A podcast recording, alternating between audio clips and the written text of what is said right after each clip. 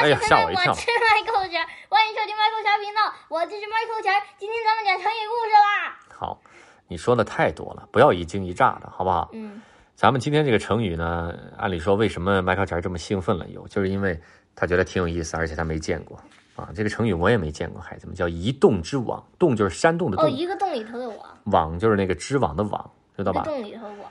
哎呀。咱们来听听吧。话说古时候呢，有一位老有一个人叫老王啊，就是个称呼吧。他离开家乡到外地去谋生啊，来到一个山清水秀的地方，觉得这个地方很舒服，生活着，就在这儿定居和住了下来。有一天呢，老王看见邻居的几个人拿着细绳编织的网进山，就好奇的问说：“哎呀，几位啊，你们这是要干什么去啊？难道是要在山上捕鱼吗？”几个人听了笑了起来，其中一个人回答说：“老王，你真爱开玩笑，哪有人到山上去捕鱼的呀？山上哪有鱼啊？我们这是去捉鸟啊！”老王更奇怪了，说：“我们家乡是用箭来射鸟，还真没见过用网来捉鸟的。哎，我跟你们去看看吧。”于是几个人答应了，老王就跟着他们来到了山中，见这些人呢，找了个地方，在几棵大树间挂好了几张网，然后躲得远远的去休息去了。傍晚天快黑的时候呢，他们回到了那几棵大树前。老王惊讶的看到，每一张网上果然都挂着好几只鸟。老王想说，原来用网来捉鸟真是又方便又简单。你看，你如果用箭射一箭，你顶多射死一个，而且呢还不一定射得中。就用网来捉，一网可以抓好多呀。回去呢，我也织一张网，以后呢，我也来这山上捉鸟。想到这儿，他就回家了。准备了一条特长的绳子，坐下来，正要编织捕鸟网。他突然想起被邻居逮住了那么多鸟，每只鸟的头也就钻在一个网眼里，对吧？嗯，那么想到这儿，老王自言自语地说：“那要是我不用捉那么多鸟，我捉一只鸟，那么有一个洞不就够了吗？既然如此，我又何必织网呢？”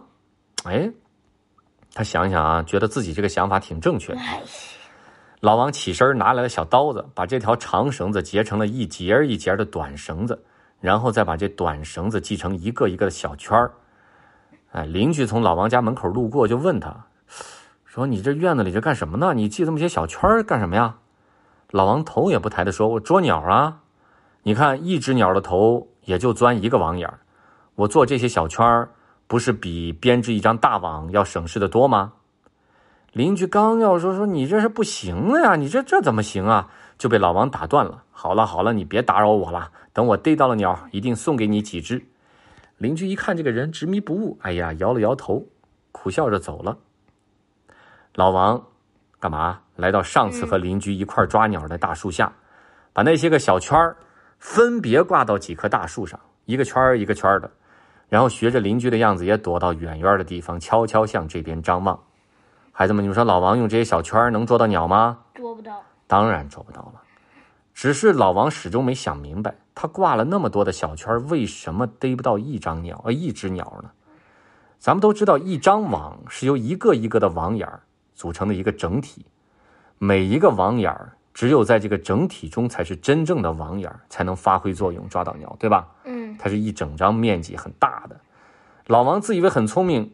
看不到那么多网眼之间的联系，就看到一只鸟的头钻一个洞，一眼一动，当然就闹出了个一动之网的笑话来。